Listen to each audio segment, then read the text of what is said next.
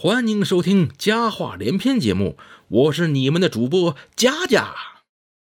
不知道各位五一假期您是在家过的呢，还是在高速公路上过的？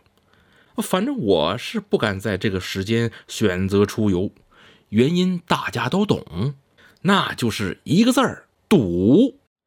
这说到堵啊，假期期间还发生了让人心里更堵的事儿。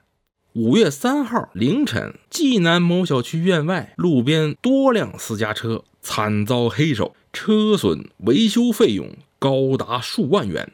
但令人奇怪的是，车上财物却一样也没少。经目击者报案后，警方在三十个小时内就将犯罪嫌疑人捉拿归案。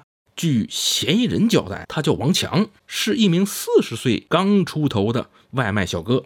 家里有两个孩子，老婆没工作，家庭生活负担非常的繁重。他每次送外卖都会遇到一些车辆乱停乱放，导致道路拥堵，耽误了他送外卖的时间。所以经常他被客户投诉，甚至还被外卖平台扣钱。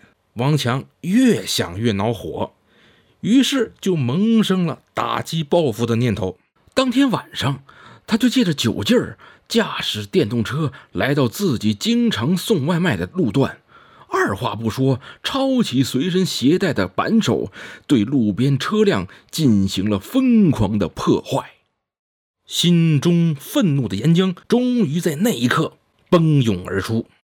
这愤怒总有冷却的时候，冷却过后留给他的却是懊悔不已，还有公众的斥责、法律的研判。